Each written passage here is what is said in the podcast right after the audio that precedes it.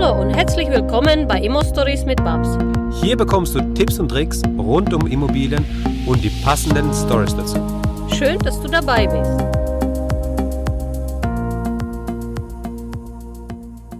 Hallo Babs. Hallo Max. Wie geht's dir, Babs? Ja, mir geht's gut. Heute freue ich mich auf ein sehr, sehr spannendes Thema, weil wir so viel Impuls von der Community bekommen haben. Es geht jetzt an dieser Stelle nicht vielleicht um die ganz Anfänger-Investoren, sondern um die erfahrenen Investoren, die schon mehr Wohnungen besitzen und sich Gedanken machen, wie optimiere ich jetzt meine Portfolio, äh, wie optimiere ich das steuerlich, wie optimiere ich das erbschaftstechnisch, was passiert bei dieser Stelle? Und wage ich tatsächlich den Schritt, mich selbst zu enteignen äh, und diese Enteignung in Form von einer Stiftung oder eines Fonds zu wagen, ist ein sehr, sehr, sehr weitgehender Schritt. Das ist jetzt unser Thema. Ja, ich freue mich drauf.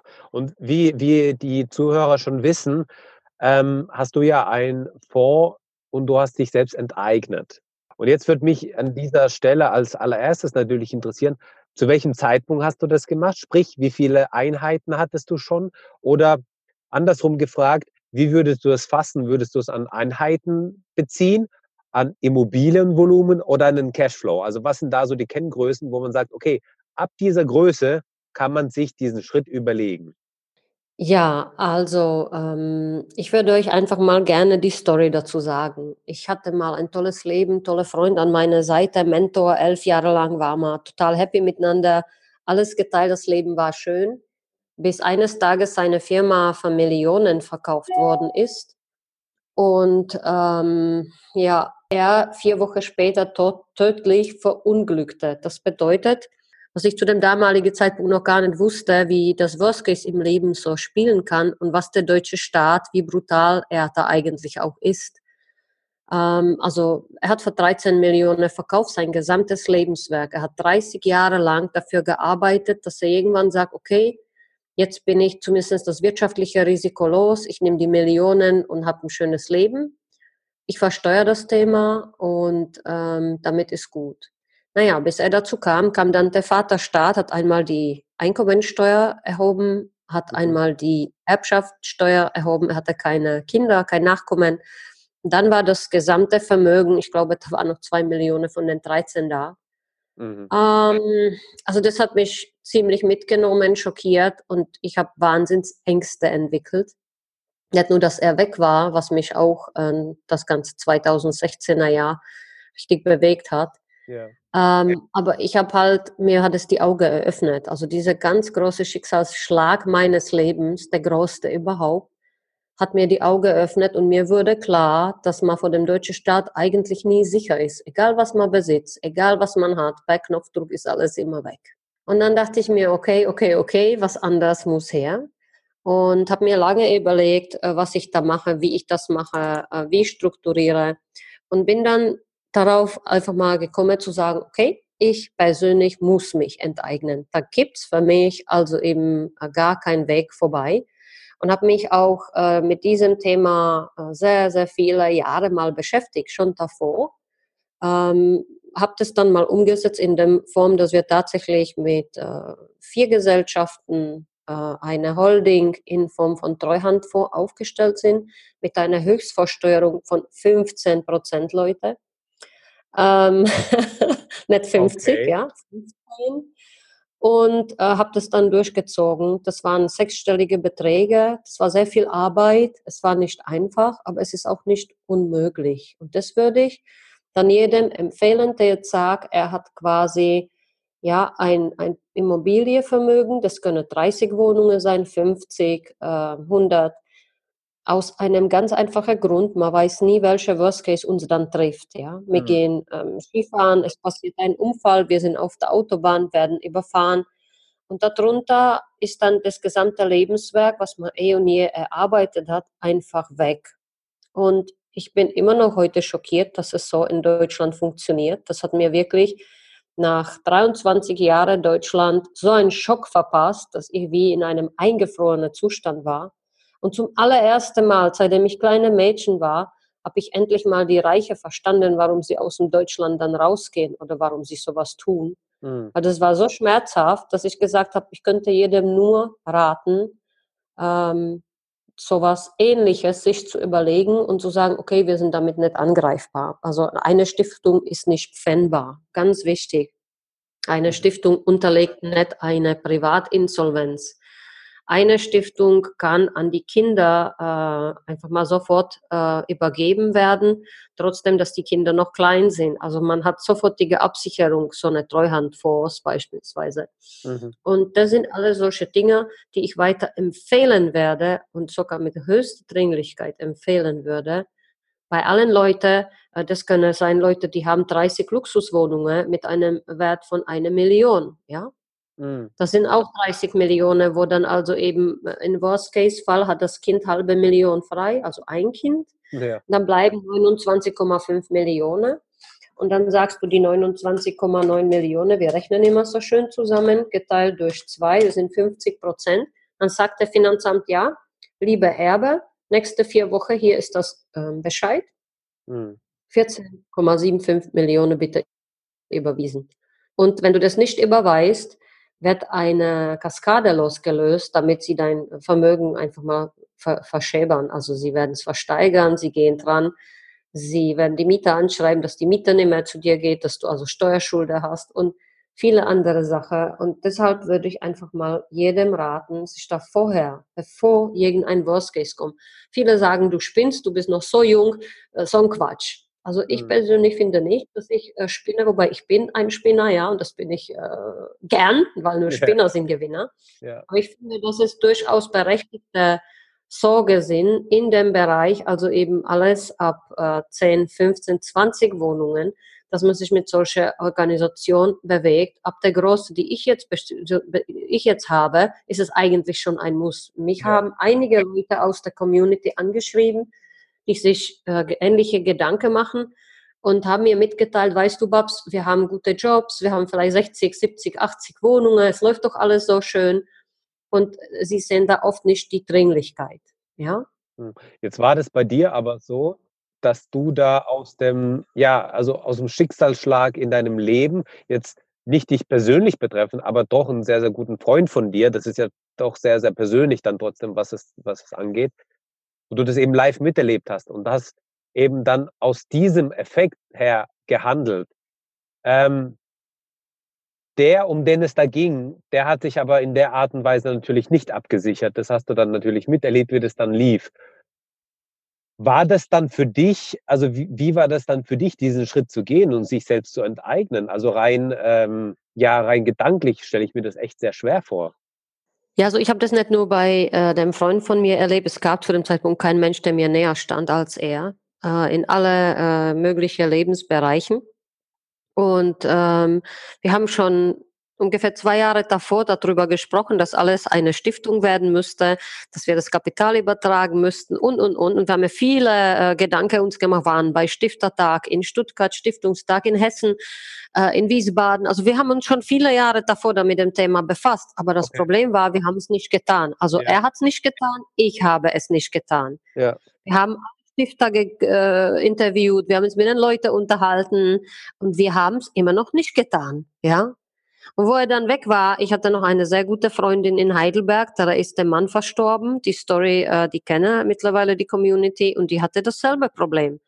Da gab es also ihm innerhalb von kurzer Zeit Bescheid, bitte viereinhalb Millionen überweisen. Jetzt stehst du da, bist eine Hausfrau, hast alles geerbt und hast keine Ahnung, woher du die viereinhalb oder fünf Millionen herzaubern solltest. Und dann heißt es für dich nicht nur, dass dein, also dass dein Ehemann weg ist, Mensch, mit dem du Leben lang äh, verbracht hast, du bist psychisch doch überhaupt nicht in Verfassung, wenn dir einer Mensch stirbt, innerhalb von vier Wochen sowas zu leisten. Das ist doch verrückt. Ja. Da werden die Emotionen, die schwächsten Momente unseres Lebens eigentlich gegen uns, ja, hm, benutzt, wenn man das so sieht. Zumindest ich sehe es so. Ich sehe das sehr emotional. Klar. Ich finde es ungerecht. Und das war für mich der, der Punkt, also eben nach Tod von ihm, einen Monat nach dem Tod von ihm, habe ich gesagt, so jetzt mache ich das, egal was es kostet. Und der Moment des Unterschrifts war sehr langer Prozess. Mir ging das alles auch zu lang. Ich habe immer gewollt, dass es jetzt passiert, Mhm. aber es ist natürlich alles nicht so einfach. Man bedarf Gutachten, man muss gucken, wie man das strukturiert. Die Holding muss gegründet werden. Es ist schon ein Prozess, der sehr, sehr ähm, langatmig ist. Das heißt, wenn man nicht unter Druck steht oder paranoid durch irgendeinen Schock äh, ist, sollte man das alles in Ruhe anfangen, aber möglichst jetzt. Ja, nicht warten, sondern tun. Tu Okay. es. Hm? Ja. Ganz nach Dave, fang an. Natürlich ist es ganz klar, dass wenn ein Mensch verstorben ist, ey, da, äh, und, und ich kriege ja dann nur das mit, ja, das ganze Erbe und sowas, bekomme ich ja nur dann mit, wenn ich dem auch nahe stehe. Sprich, wenn ich der Person nahe stehe, kriege ich auch was geerbt. Wenn ich der Person nahe stehe und was geerbt bekomme und diese Erbschaftssteuer zahlen muss, hey, dann habe ich aber in, in, den, in den nächsten paar Wochen bis Monate bin ich mit, mit dieser, also mit, mit, mit äh, Trauer beschäftigt. Ich habe ja eine Person verloren. Das ist ja, das ist, aber du hast natürlich auch gesagt, aber ich finde das echt nochmal so krass, das müssen wir nochmal unterstreichen, wie krass das ist. Du hast ja in dem Augenblick tausend andere Sachen zu tun und dann kommt dir noch das Finanzamt und sagt dir, hey, du musst noch Steuern zahlen. Und zwar in der Höhe, wo du denkst, hey, was geht denn da ab? Ich muss da jetzt auf einmal die ganzen, die Hälfte der Wohnung verkaufen oder was, um euch die Steuern zu zahlen. Sag mal, geht's noch? Also das ist ja echt, das ist ja echt, das ist ja so krass. Und wenn du dann in dem Augenblick, wenn du dann die Wohnungen verkaufen möchtest, musst du die ja schnell verkaufen. Und dann kriegst du die ja vielleicht auch nicht für den Marktwert weg. Das ist ja brutal. Es wird dann verschäbert. Also dein gesamter Lebenswerk, alles, was du, der Investor, der uns jetzt zuhört, jeder von euch, jeder einzelne von euch, der euch eine einzige Wohnung gekauft hat, weiß ganz genau, wie viel Arbeit dahinter steckt. Und wenn dann Investoren mit 100 Wohnungen oder mit 30 Wohnungen, die Luxuswohnungen haben, in diese Position stehen und sich nicht darüber Gedanken machen, das muss man schon sagen, das ist eine grob Fahrlässigkeit, weil das kann jedem passieren. Und ich habe mittlerweile schon drei oder vier, ich sammle, ich bin so eine Sammlerin, Hm. Story, wo sowas ähnliches passierte, wo das passiert und Unternehmer, die, die 50 Jahre oder drei, was, dritte Generation Unternehmen führen, das nicht rechtzeitig äh, lösen, die gehen alle daran kaputt. Gesamte Unternehmen, da gehen Unternehmen an solche Fälle kaputt. Ja. Hm. Und das war mir ein sehr großes Anliegen und deshalb habe ich das getan ähm, und bin damit jetzt eigentlich im Reinen.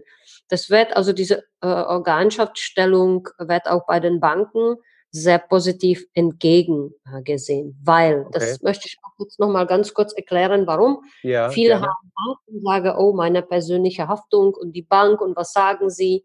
Ähm, ich kann euch garantieren, wenn ich zu den Banker äh, gegangen bin und habe gesagt, hören Sie mal zu, ich bin alleinerziehende Mama, das wissen Sie ja alle, das Thema kommuniziere ich von ersten Tag an.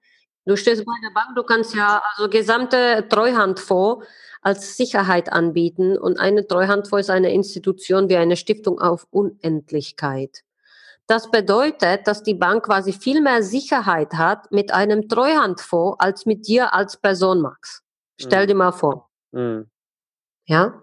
Ja, klar, deswegen lieben das die Banken und auch, wie du gesagt hast, ja, wenn du, wenn dir was passieren sollte, dann äh, geht es einfach der Treuhand Also hoch. wir haben, ja, ne, wir haben Prokuristen, wir haben, ich habe einen Prokuristen, also mein Jurist, der Verwalter, der Treuhandfonds ist gleichzeitig Prokurist der operative Gesellschaften, Mhm. so dass immer eine neben mir, wenn ich morgen wirklich äh, mir was passiert ist, dass die Gesellschaften handlungsfähig bleiben. Das soll Ja. auch jeder für sich mal schauen. Äh, das ist eine sehr wichtige Sache. Ja. Und die Gesamtabtretung eines Treuhandfonds äh, ist beispielsweise, die Schweizer lieben sowas. Sag ich dir warum. In der Schweiz, ich habe mich mit einer unserer Mitinvestoren unterhalten, die wollen eigentlich gar keine Tilgung, die Schweizer. Die wollen nur die Zinsen. Ja, die sind echt Okay. clever. Weil sie Okay. sagen, oh, die müssen nicht tilgen, das, die Immobilie bleiben eh, eh und je hier. Wir wollen nur die Zinsen. Und äh, wenn du das alles noch in einem Treuhandfonds gepackt hast, äh, dann ist es klar, dass es jetzt die nächsten 30, 40 Jahre, da kann nichts mehr passieren. Ja? Hm. Und so eine persönliche Haftung eines Gesellschafter, Geschäftsführer, wer auch immer, ist immer wieder gefährdet durch diese Schicksalsschläge im Leben. Das kann keine Bank abfangen, das können keine Verträge abfangen, weil die wissen gar nicht, was passiert. Aber die Kaskade der Reaktion danach ist so massiv, äh, dass es für mich ein sehr, sehr wichtiges Thema war und deshalb machen wir diesen Podcast. Hm. Ich habe einen sehr guten äh, Rechtsanwalt an meiner Seite, Wir werden diese Thema auch mal verlinken, wie es funktioniert, äh, wo da Informationen zu finden sind. Ähm, ich habe jetzt einen Auslandsholding, der sitzt in Prag. Aber wenn da äh, unsere Zuhörer Interesse haben, können wir gerne das Thema auch verlinken und können äh, also eben gerne da einen äh, Call machen, Session machen, Informationen weitergeben, wo man sich gerade mit diesem Thema dann beschäftigen kann. Jetzt will ich aber noch mal kurz äh, von dir wissen. Du hast gesagt, das hat länger gedauert, als du dir das erhofft hast. Ja, also erstens die erste Frage, zwei Fragen hätte ich noch. Die erste Frage, wie lange hat es gedauert? Mhm. Und, die zweite Frage ist, ähm, nimm uns mal mit oder beschreib mal, erzähl uns mal die Story, wie es war, als du deine Unterschrift gesetzt hast. Ja, also die erste Frage, wie lange hat es gedauert und wie die Unterschrift war. Ja, also es dauert grundsätzlich lange. Du musst erst einmal, äh, wenn du Immobilien in private Bestand hast, musst du erst einmal eine Gesellschaft gründen. Äh, in unserem Fall war das eine GmbH und Co. KG und die GmbH Co. KG äh, könnte man die Immobilie einfach mal einbringen mit einem Einbringungsvertrag bei einem Notariat. Das ist relativ geschmeidig dann hast du das also eben alles in der Gesellschaft. Du musst warten, bis die Gesellschaft eingetragen ist, bis die Handelsregisternummer hat. Und das alleine dauert schon mal vier Wochen, vielleicht ja. sechs. Ja. Dann musst du warten, bis der Grundbuchamt das alles geendet hat. Also manche Städte wie Mannheim, da dauert es also eben dreiviertel Jahr. Ja, Krass. manche sind schneller. Also alleine die, die Änderungen, äh, diese ganzen Strukturen dauern ja. sehr Zeit. Da hast du so auf die Schnelle, auch wenn du jetzt einen Krebs kriegst, hast noch mal sechs Monate, wird es sehr, sehr eng, das alles zu enden. Ja, hm. das sollte man also eben auch vorher machen. Und dann war das so, dass wir also eben äh, eine tschechische operative Gesellschaft gegründet haben und haben gesagt, wir machen eine Stammkapitalerhöhung. Wir verkaufen nicht, wir legen es nicht ein, also wir bringen es nicht ein, sondern wir haben einfach Kapitalerhöhung gemacht äh, aus der operative Gesellschaften und haben den Gesellschafter äh, gewechselt, beziehungsweise der Komplementär und der Kommanditist würde dann die tschechische Gesellschaft, die operative tschechische Gesellschaft und wenn das eingetragen war, bräuchten wir Gutachten. Jetzt musst du dir vorstellen, du hast 350 Wohnungen. ja. Und du brauchst einen tschechischen Gutachter, der das beispielsweise in beider Sprache übersetzt, das dann äh, testieren lässt, das dann zum Notariat trägt dann muss die Übersetzung passen und dann muss die Differenzen des Kapitals ermittelt werden. Da, es sollte eine Kapitalerhöhung geben. Ne? Mhm. Es sollte ein Verkauf sein. Und das alles hat mindestens nochmal dreiviertel Jahr gedauert, bis, also eine Gutachter hat, glaube ich, frag mir nicht, ich glaube 300 Seiten gehabt. Ach, krass. Also total. Äh, es war aufwendig, ja. Und es hat also eben alles über 100.000 Euro gekostet. Wow. Aber aber äh, das ist wie mit einem guten Coach. Ja, wenn du einen guten Coach hast, spart dir hinterher sehr, sehr viel Geld. Ja. Wir haben statt 50 Prozent Steuer, haben wir 15 Prozent Steuer. Das heißt, jedes Jahr 35 Prozent von meiner Gesellschaft bleibt schon mal drin. Ganz legal. Und das alleine war für mich ein Anlass, egal was das kostet, habe ich gesagt, das machen wir jetzt. Ja. Und dann, wenn die operative tschechische Gesellschaft stand, als Gesellschafterin oder Komplementärin, Kommanditistin der GmbH und Co. KGs, die wir in Deutschland hatten, haben wir diese umgewandelt mit dem Treuhandfonds. Das heißt, die äh, operative tschechische Gesellschaft, die Komplementärin und Kommanditistin war von den operative deutsche Gesellschaften, haben wir in den Treuhandfonds eingebracht. Das kann man ja. Und äh, der Moment, äh, wo ich unterschrieben habe, ich kann euch das bestätigen, hat alles bei mir gezittert. Also da haben nicht nur die Beine, die Knie, die Hände. Mhm. Ich guckte damals meinen Verwalter an, also das Treuhandvorverwalter ist gleichzeitig mein Prokurist, mein Jurist. Ich kann seine Kanzler, Kanzler sehr gerne weiterempfehlen. Er ist sehr gut, er spricht fließend Deutsch, äh, fließend Tschechisch, wickelt eigentlich alles ab gründet die Gesellschaften. Also das alles, was man kennt, wenn man sich mit Offshore-Gesellschaften befasst und bewegt, kann man auch hier. Mhm. Und das war für mich ein Wahnsinnsmoment. Also das war so emotional. Auf der einen Seite war ich froh, weil ich mich geschützt fühlte. Also mit diesem Unterschrift, ach, das waren Zweizeiler, das ist echt verrückt, ja. Aber mit diesem Unterschrift äh, fühlte ich mich auf der einen Seite total sicher, weil ich ausgeatmet habe und dachte, okay, wenn mir jetzt ein Unfall passiert, ist alles safe. Ja. Alles. Ja. Und äh, in Tschechien ist es auch nochmal so, dass da kein, gar kein, und zwar gar kein Erbschaftssteuer einfällt, wenn man von Eltern auf die Kinder vererbt. Ja, ja? das ist das nicht. Äh, bei uns in Tschechien ist es so, da gibt es nicht, dass du einen Freibetrag hast, sondern dann ist es so, dass man tatsächlich ähm, frei ist. Innerhalb der Familie ist man frei. Also der Kleine müsste dann quasi keine Erbschaftssteuer bezahlen. Ja. Ja. Und äh, so habe ich das gemacht und das war für mich ja Wahnsinnsmoment, Max. Wie ist es, wenn man sich enteignet? Ja, du weißt, okay, jetzt äh, ist es weg. Zwar ja. alles. Ja. es ist ein bewegender Moment und jeder von mir, der sowas macht, äh, wir hätten auch gerne so eine Story dazu. Vielleicht haben wir ein paar Zuhörer, die das in ähnlicher Form gemacht haben, eine Stiftung gegründet haben, eine Familiengenossenschaft gegründet haben, einen Treuhandfonds gegründet haben, eine Offshore-Gesellschaft. Da werden wir auch froh, äh, wenn Sie uns die Story mitteilen werden. Ja. Auf alle Fälle, klar. Also immer her damit, da freuen wir uns echt darauf. Ja, Babs, also wirklich sehr spannend, sehr interessant. Und du sagst schon, wenn man eben 10, 15, 20 Einheiten hat, lohnt es sich auch mal darüber nachzudenken, zumindest eben die Struktur zu machen. Und je früher man das macht, desto einfacher wird es dann auch. Ja, desto weniger, desto kleiner, also je größer das Schiff ist, desto lenken muss, desto träger wird es einfach. Ja, und du hast ja schon einen Kreuzer, der ja riesig ist, den du dann bewegen musstest. Wenn ich das jetzt halt schon mit 15 Einheiten mache, dann ähm, weiterhin wachsen, dann ist es halt einfach. Ja, ja. dazu sage ich vielleicht doch nochmal was. Wenn du die 15, 20 Einheiten packst und deine Unternehmensstruktur steht, ja, dann kannst du dich weiter in dem Einkauf, in allem, was du tust, ganz, ganz entspannt weiter bewegen, aber du brauchst halt keine Gutachten über 300 Einheiten. Du brauchst also eben keine 300 Seiten Übersetzungsmaterialien sondern das geht alles automatisch. Die Holding steht und die operative Gesellschaft kauft. Und dann ist es für die Banken von vornherein klar, alles steht über die Holding. Und dann geht es von unten nach oben oder von oben nach unten, wie man das so sehen möchte, ja. innerhalb der Gesellschaften. Und das finde ich persönlich einfacher. Also wir haben mit diesem Unternehmensholding-Stellung nochmal äh, fast über 100 Wohnungen eingekauft und hatten damit, weil viele machen sich Gedanken, Sorge, sagen, wie reagieren die Banken?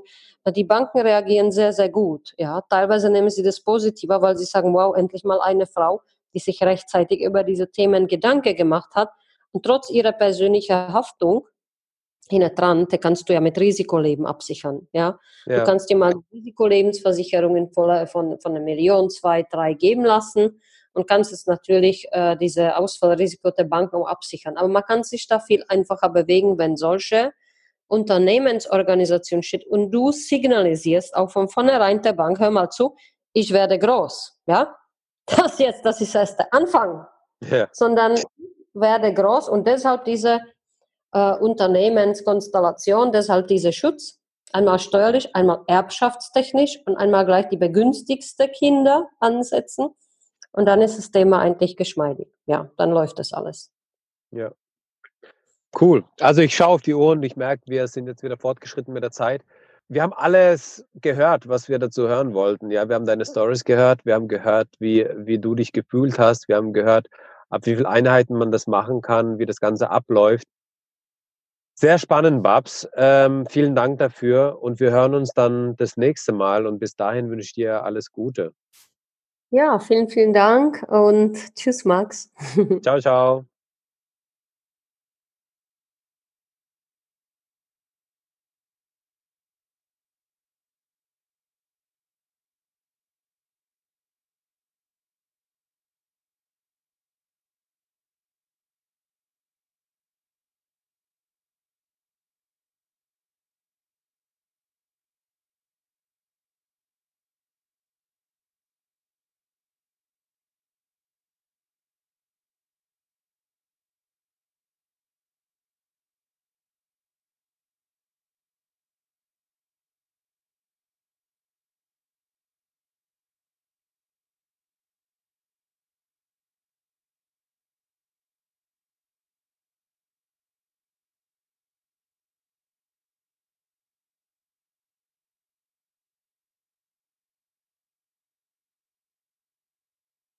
So eine Treuhandfonds ist für dich vielleicht doch besser.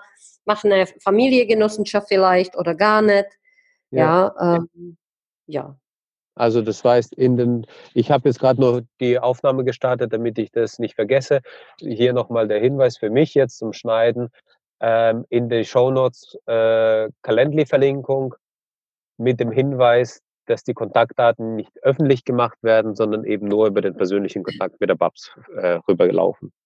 Ja, also alles, was da mit dem Treuhandfonds äh, zu tun hat oder grundsätzlich Meinung äh, von mir, ob man Stiftung machen soll, Familiengenossenschaft, welche Organschaftsstrukturen, welche operative Gesellschaften äh, man dann in Deutschland braucht, äh, dann in einem persönlichen Gespräch. Ja, super. Danke, dass du uns zugehört hast. Wenn du eine Frage hast, dann schreib diese gerne mit einer Bewertung bei iTunes. Diese werden wir dann auch vorlesen. Wir danken dir und hören uns dann beim nächsten Mal.